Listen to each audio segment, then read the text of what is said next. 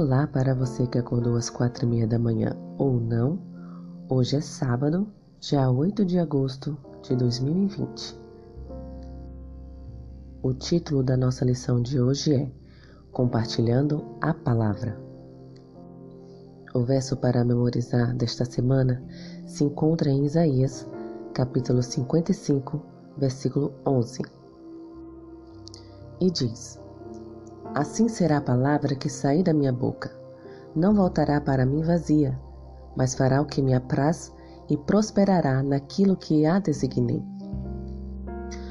Quando testemunhamos, falamos de Jesus. Mas o que saberíamos sobre Cristo sem a Bíblia? Quando conheceríamos sobre o grande conflito, o amor de Deus, o nascimento, a vida, o ministério, a morte, a ressurreição e o retorno de nosso Senhor se não tivéssemos as Escrituras. Embora a natureza revele a majestade e o poder de Deus, ela não desvenda o plano da salvação.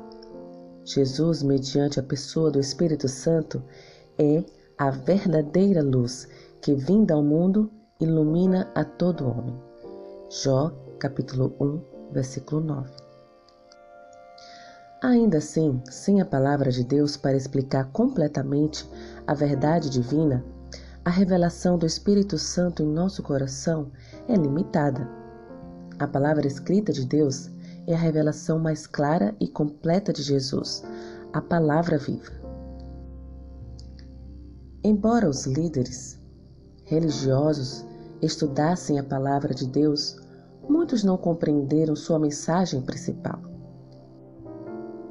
Jesus disse: Examinai as Escrituras, porque julgais ter nelas a vida eterna, e são elas mesmas que testificam de mim.